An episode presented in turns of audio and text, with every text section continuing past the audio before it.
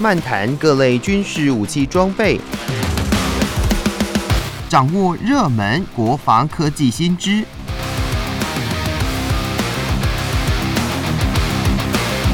军武说早安，陪您一起领略国防知识力量。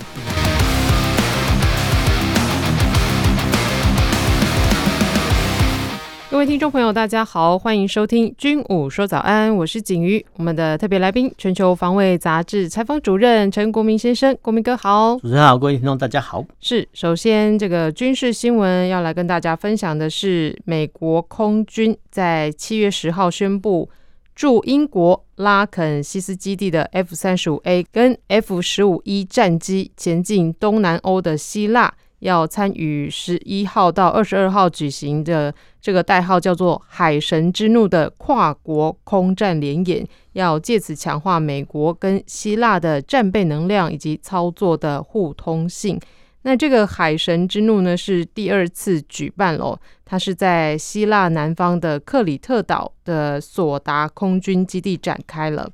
那这次呢，美军一共出动了十架的 F 三十五 A。以及十四架的 F 十五 E 战机哦，希腊空军是由他们的第一一五联队的 F 十六以及海军舰艇，还有地面联合终端攻击管制员共同来参与。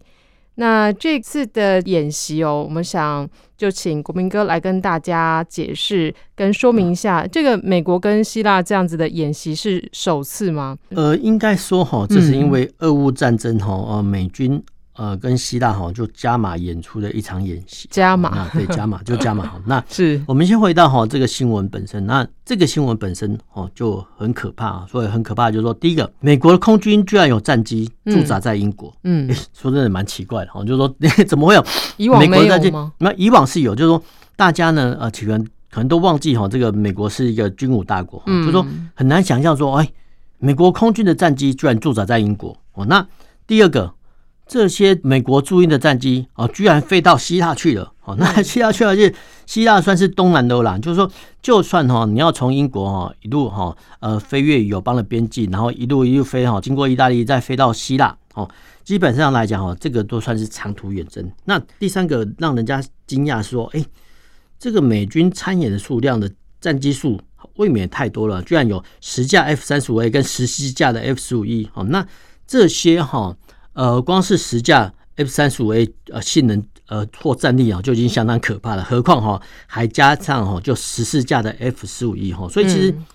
这条新闻哦本身就相当相当呃会让人令人到震撼了，因为其实可以让呃国人知道说哦，原来美国的战机哈除了部署在本土之外呢，哦或是说呃美国航舰的舰载机之外呢，哎其实美国空军居然还有部分的战机进驻到外国去的。那第一个是说。这些进驻在外国战机居然飞到东南欧的希腊去参与演习，好，那第三个说，哎，他这些呃参加联合演习的作战的战机架次架次好多哦，那真的会令外界震惊的。那我们要回到哈这个本质上来说，那本质上来说，这个虽然说是美国哈跟希腊空军的做一个联合操演，那呃科目也很多啊，比如说包含了空域收飞啊，基本的空对空对抗啦，呃翼机总战术对抗啊，对地攻击、对海反舰攻击等等等，但是。好，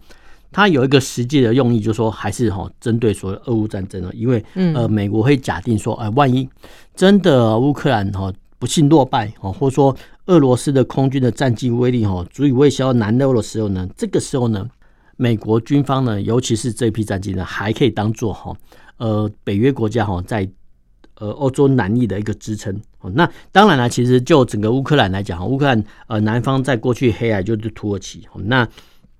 希腊的部分呢，只是呃，算是在乌克兰的西南方哈。这个地理概念大家要学哦，就说乌克兰南方呢，哦，现在有土耳其哦，在呃在撑着哈。那乌克兰的西南方哈，其实在延伸过去的话，其实最终啊会达到希腊。那美国呢，只是派遣哦这么多的战机来做预做准备。那预做什么准备呢？就万一呃真的呃乌克兰好真的不管是空军或者战力哈不幸落败的时候呢，哦其实。美国呢还可以用这批战机哦挡在好乌克兰的西南方哈，所以这个是它的呃任务特性呢。那有些人会说啊，真的是这样吗？其实我们不要忘记了，其实呃战机哈它是可以快速跨越国境的哈，所以其实呃这批战机来讲，基本上来讲都算是哦乌克兰呃军力的奥援哦。那我们回到演习的本身呢，哈，演习的本身呢，呃，它的内容哈，不管是空域收飞啊，或者说呃，翼机种的空对空对抗、对地攻击、反舰攻击等等等哈。那其实呢，我们呃会有一个迷失，就是说，呃，他这边新闻有讲到所谓的跨机种攻击，那这个是什么意思呢？所谓的跨机种呢，一般来说哈，空军大概分为哦，战斗机、轰炸机、运输机等等等哦，电子侦察机、空中加油机等等等。那如果说呢，跨机种对抗，那会不会哈让读者认为说啊，这个是战机呢对抗呃这个运输机呢？其实不是，哦不是。那一般来说哈，我们会把哈这个呃英文的名词哦，先把它呃列印出来，或者说我们之前讲过，就括弧出来说啊，所谓的跨机种对抗是什么意思？然后后面呢啊标注英文。那其实所谓的跨机种对抗来讲，一般来说我们会把它改成所谓异机种哦，战机对抗。换句话说呢，就是说。美国的战机哈，美国 F 三十五 A 哈对抗哈希腊空军的 F 十六哈，这个叫所谓一机种对抗。那我们这样写哈会比较好。那呃，我们之前讲过哈，就是说呃这种哈比较有争议性的呃名词哦，我们会哈呃建议哈就标记哈英文啊。那你把它翻译出来之后呢，再标记英文哈。那当然哈，就是说。每个每个翻译的厂商或者说媒体哦，它有不一定的规定哈，但是至少你罗列出来的话，其实读者会听众呢会比较容易清晰哈。那另外一个引起麻烦的就是所谓的呃这个新闻还有一个麻烦就是说，哎，这个作战演习本身是在验证所谓的操作互通性，哎，这个是什么意思啊？所以是操作互通性，说真的，呃，这个就是英文的呃验证的相互可操作性啊，就是 INT 啊、OP 啊、IT 啊，就是说我们会。翻译成说验证相互可操作性，那这个名词会比较长，但是它的英文本身就是这么长哈，所以其实你不能把它呃缩写成操作互通性，这个是什么意思哦？第一个哈，你不能简写，那第二个你必须标注英文，那第三个呢，最好哦，你如果说有小方块解释的话呢，不妨哦把它罗列出来，譬如说呃验证的相互可操作性呢，就是说啊我的机种。哦，哎，你的飞行员可以做啊，你你可以操作哈，或是说哈，我的战车、我的军舰呢，哎，你可以派员参与哈，这个叫叫做所谓验证的相互可操作性了。那因为哈，北约国家跟美国呢，他们是操作哈同系的战机哦，所以其实。呃，我们偶尔在新闻看到说所谓的验证的相互可操作性的时候，指的通常是所谓的战机的飞行哈，这个必须要很麻烦的再清楚的再讲一次哦，因为其实呃你不能用哈这个缩写哦来来说啊这个操作互通性这个是什么意思哦，那必须要讲清楚说明白。那我们这个回到新闻本身啊，那美国跟希腊空军演习哦，除了是针对乌克兰之外呢，其实哦它也是在制衡土耳其哦，说真的是蛮奇特就。土耳其跟希腊呢都是北约国家哈，那但是呢哈，土耳其之前哈要采购哈呃苏联的 S 三百防空飞弹呢，然后造成哈呃土耳其跟美国方面的纠纷。那近期呢，因为俄乌战争的关系哦，土耳其消失的无人机呢，哎又大放异彩哦，所以其实讲白一点来说呢，北约国家呢啊需要土耳其的官方的支持。那不管是啊他们销售。呃，给乌克兰无人机啦，或者说提供军援等等哈，这些国家呢都必须哈仰赖土耳其哦。但是呢，土耳其跟美国呢又有所纠纷，那土耳其跟希腊呢又有塞浦路斯的一些领土的纠纷。所以其实虽然说是同样是北约国家，但是就美国的立场来看呢，这两个北约国家哈，呃，又常常哈因为呃塞浦路斯来做争分哈，所以其实偶尔哈美国会。呃，操弄哈这个平衡战略哈，然后呢，突然哈跑到呢哦希腊哈这个地方哈去举行演习，然后你说啊来制衡土耳其也好，或者说当做遏制呃土耳其的西南边都好哈，美国有它的用意呢。只不过我们讲过了哈，呃，美国也在哈土耳其举行安纳托利亚之鹰的演习哈，所以其实呃美国哦除了是。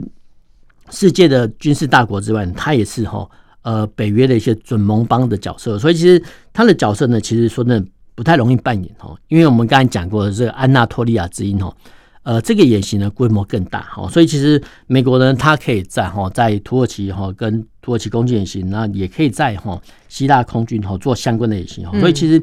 在大国之间哈的生存，说真的不是很容易哦。那我们要回到哈这个希腊本身哈，那希腊本身其实跟呃土耳其有呃塞浦路斯的纠纷呢，然后现阶段呢又碰到哈这个俄乌战争哦，所以其实如何在哈这个美国哈跟土耳其。这两国之间做外交的抉择哦，其实是考验着哈 这个希腊政府的一些智慧哈。那无论如何啦哈，就是说透过哈呃希腊政府呢，透过空军哈，透过跟美国的联合演训呢，来达成哈你说遏制呃土耳其的这个外交政策，其实这个来讲哈是相当高干的，因为哈呃操作不好的时候呢，其实哈都会引起哈呃土耳其方面的不满。但是无论如何，我们可以从哈一场这个空军的演习看到说哦，原来。大国的角力原来之间是这样子的，就不仅仅是这个新闻字面上看到的这个演习的意思，它还有背后的一些国家之间的角力的原因在里面。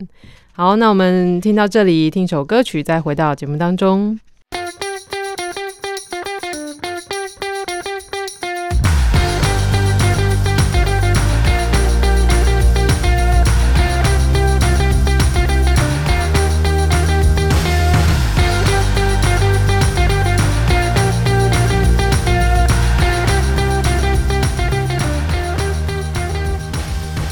欢迎回到军武说早安，继续要跟大家分享的军事新闻是，国防新闻网站在七月十三号报道，以色列国防工业大厂拉斐尔呢，它预计是在七月十八到二十二号举行的呃英国的一个航展上面，要正式公布破冰者巨外飞弹。那它配备有独立数据链以及先进导航的系统。可以依照目标的特性设定飞行的路径跟方向，要来实现全方位的精确打击能力。说到这个破冰者，诶，这个设计真的有这么厉害吗？我们来请国民哥来跟大家介绍。呃，苗这来看啊，这个是所谓的哦我们叫法音堡哈，这个法音堡对法音堡演习。那我们先哈还还是回到一个正本清源，就是说，诶，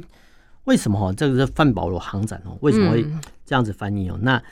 呃，我们必须哈，因为其实说真的，是两岸分治的关系啊。那其实台湾的翻译方式哦，跟哦大陆的翻译方式其实不太一样哈。比如说，呃，我们叫所谓核子反应炉哦，那对岸来讲就核核子反应堆哈。那我们这边叫电脑，那边叫计算机哦。那其实一般来说，我们碰到哈这种名词啊，我们都会有予以改正哦。那为什么会翻成范保罗哈？这个叫所谓直译的问题，直接翻译哈。那它的英文哈是所谓的 F A R N V O R O U G H。好，那范保罗这个英文真的是这样的翻译吗？其实不是哈，因为通常呢，呃，你翻译成英文的时候呢，通常哈，它原本哈可能是法文哈，或是说你有一些哈可能是西班牙文或是拉丁文哈，甚至我们刚才讲过的希腊文呃希腊古文翻译成英文呢，然后再哈国内呢再由哈英文来翻译哦，所以其实呃面对哈这种所谓的呃有争议的翻译方式的话，其实我们都会一样讲讲过哦，第一个哈，你先把哈。呃，这个翻译完之后呢，再罗列哈这个英文的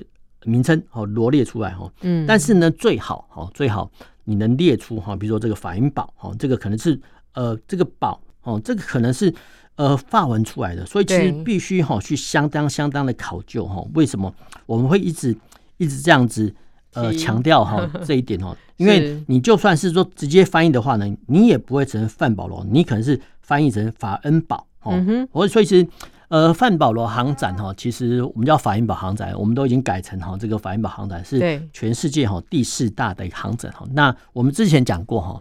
呃，除了呃法国航展哦，呃新加坡航展哦，甚至中国的珠海航展啊，甚至所谓法音堡航展哦，这些航展啊，除了展示哦飞机动态性能表演之外啊，静态承展飞机之外呢，哦，其实里面的话，里面的摊商呢，哦，其实以前啊，以前过往哦都是。跟航太厂商有关系的一些厂商成长啊，比如说飞机制造商哦、飞弹制造商等等等哦。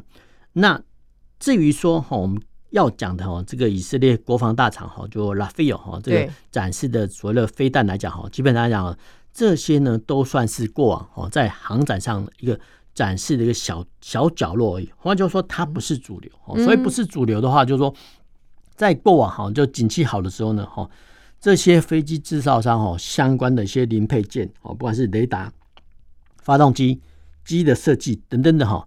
这些跟航太厂商有关系的摊位，通常会占据主展场的一个一大部分。嗯，至于说周边的配件，哦，当然也很重要，比如说武器啦等等哦，会在哦呃比较角落的地方展示。不过近几年来，哈，由于武器的设备的越来越高昂，哦，所以其实呃这些武器制造商的摊位，说真的已经不像哈以前那么多摊的哈。这个时候呢，啊，就策展单位来讲，哎。谁来补这个空缺呢？哦，于是呢，哈，这些哈类似呃这个飞弹厂商或雷达厂商等等等呢，啊，就会进驻到哈，甚至跨入到哈，有我们叫中央走到一个摊位上啊，所以其实这个是呃参展方面哦是蛮奇特的。那我们要来讲哈，这个所谓以色列这个破冰者飞弹哈，那其实就哈这个飞弹外形来讲哈，这型飞弹呢又是对地哦对舰攻击都已经通用的飞弹哦，那射程呢啊虽然说。只只有三百公里，说这已经蛮远的啊。我们应该讲说射程有三百公里，但是它的速度哦其实不是很快，只有次音速。不过呢，哈对哈这个我们叫空射反舰飞弹，或是说哈呃空对地的打击飞弹来讲哈，这些速度哈已经够了，次音速已经够了哈。因为军舰来说哈，它最快最快哈呃顶多跑哈我们叫时速四十公里哦四五十公里哦，这已经很快了哈。但是呢。你跑得再快呢，还是能逃不过哈这个飞弹的追击哈。所以其实这型所谓的破冰者飞弹哈，第一个哈它的特性就是它算是一个多用途的飞弹，它能对舰哦，也能攻陆哦，这个蛮奇特的。那第二点的话呢，哈就是说这型飞弹呢哦，其实它的重量哈全重哦三百五十公斤，不是很重哦。那对很多一些飞行器来讲哈，它可以携带很多枚啊，比如说。以 F 十六来讲哈，它可以居携带哈，居然是六到七枚哦 这个飞弹哦。那我们从俄乌战争中看到说，哎，两枚这个海湾区飞弹哈，就把哈这个莫斯科号击沉。那嗯，对，六到七枚哈这种所谓的我们叫小磅数的炸弹哈，虽然说可能没有办法摧毁哈这个莫斯科号巡洋舰，但是呢可以把它击伤哈。所以其实才一架飞机而已，所以其实。以色列的厂商哈，说真的，他们真的是武器研发的奇才了哈。呃，除了发展这种所谓通用型的哈对舰、哈对陆的破冰者呃飞弹之外呢，哎，其实它的重量还很轻。那一架战机呢，可以携带哈 F 十六战机，其实算轻型战机，嗯，可以搭载六到七枚。哦，那最特别是，哎，这型飞弹呢，哎，直升机也能搭载。哦，说真的，直升机能搭载这种小型的反舰飞弹，说来讲是不太简单哦。那更离奇的是说，哦，只要你呃客户有需求啊，不管是教练机或攻击机呢，呃，都可以哈改装成搭载哈这个破冰者飞弹的一个发射载台。所以其实以色列厂商呢做得到这种所谓通用武器的设计哦，它可以挂载在战机、直升机啊、教练机上哦，只要你有客制化需求，它都可以帮他做到，算是蛮奇特的。那最后一个哈，这个破冰者飞弹它还有一个特性，就是说。它能低空飞行哦，就是说它能哦类似哈采取呃极低空的方式飞行，然后在最后面呢哦才要伸出来，然后去打击哈对方的目标哈。那当然了，它的外形本身也呃也够逆中哈。其实光是敌方雷达啊，其实已经不容易扫得到哈。这个它的特性。那最后一个特性就是说，哎，其实现阶段的飞弹里面的感测器来讲，除了哈我们叫多重啊双重或多重感测机之外呢，哎，其实。这些飞弹本身的一个内建的数据或电脑哦，其实他们都很聪明哦。换句话说呢，你事前哦，你都可以把哈呃敌方特定目标的特征哦输入到这个飞弹里面哈，让它去记忆哦。比如说以莫斯科号呃巡洋舰来讲哈，它的特征哈就是前方哦居然有十六枚哈这个反舰飞弹发射架呢哦。这个时候呢哦，我方假设啦，就我方哦要打击这类目标的时候呢，就可以事先哦输入哈。这个莫斯科号巡洋舰的特征啊，换句话说呢，暂时哈在发射哈这个呃破冰者飞弹的时候呢，哦这些飞弹都有记忆哈，就是说呃它就是记住说哦，原来我这枚飞弹是打的哈，就特定的目标。那同样的道理哈，呃这些飞弹呢也可以打击到特定的目标，譬如说零五五大区，哎它的飞弹驱逐舰，然后这个外形的特征是怎么样呢？都可以哦内建在哈这个所谓破冰者飞弹。呃的记忆体内哈，所以其实现阶段的飞弹来讲哈，它的内装来讲哈，都越来越聪明哈。它除了打击一般目标之外呢，哦，它也可以打击特定的目标哈。那为什么哈这个打击特定目标这么重要呢？因为我们刚才讲过，就是说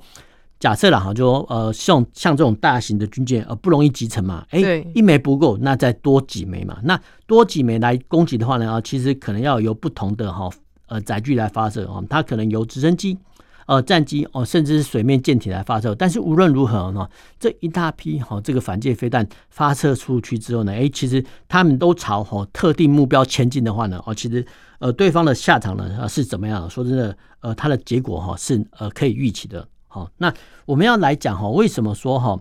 呃，这些以色列的研发这种通用型飞弹哈，这么容易改装哈，因为哈，这个牵涉到所谓空对舰哈，或者说空对地哈，这个飞弹改装的一些相对来讲比较便利哈。至于说哈，这种所谓呃空射式武器为什么会改装成那么便利哦？其实这也牵涉到所谓气动力外形呢。因为一般来说呢，呃，如果说是用在防空飞弹的这种飞弹上呢，它比较好。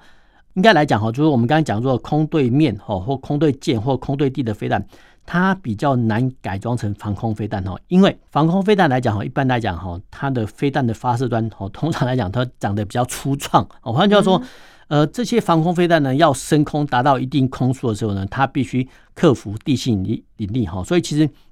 防空飞弹哈，就外形来讲哈。长得比较肥，比较大哈，因为它还有它的一些发射段哈要克服哦。但是呢，你如果说要由呃空军战机好或直升机来发射飞弹的话呢，啊，其实呃不用哈那么那么长哈那么肥哈，因为其实在空中哈它就可以达到发射出去以后呢，它就可以达到哈它既定的空速哈。所以其实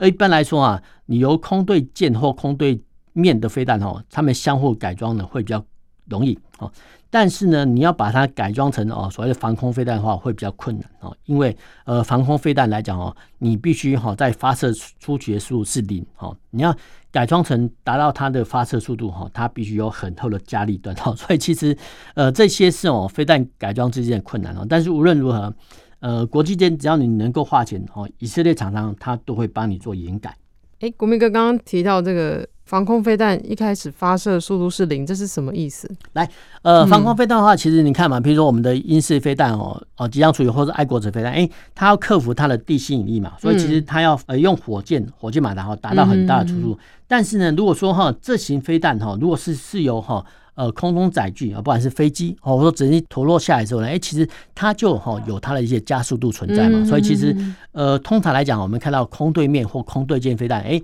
它长得会比较细小哦，但是呢，呃，防空飞弹呢，呃，你就可以看到，哎，它长得比较粗大哈，所以其实这个是呃，它一些飞弹设计上的一些呃气动力构型的一些困难。嗯嗯，破冰者距外飞弹，刚刚国民哥也提到，它是一个多用途的飞弹，所以它的价钱方面，国民哥有有知道大概它会是造价非常昂贵吗？基本上来说，我们是比较没有查去它的一些单价，单价啊，不过。呃，以色列厂商研发的一些破冰者飞弹哈，或者说其他武器，嗯、第一个哈，他们是品质不是问题，对。然后第二个就是说，呃，以色列产制的国防武器，他们基本上都可以外销，所以其实它的单价呢，不会像说哈国产的武器，或者说只有单一来源的武器哈来讲说那么昂贵哈，因为呃这些飞弹能够量产，能够外销，它的单价来讲会相对来讲比较便宜。是，了解。好，那我们分享到这里，我们军武说早安，就下周再会喽。谢谢国民哥，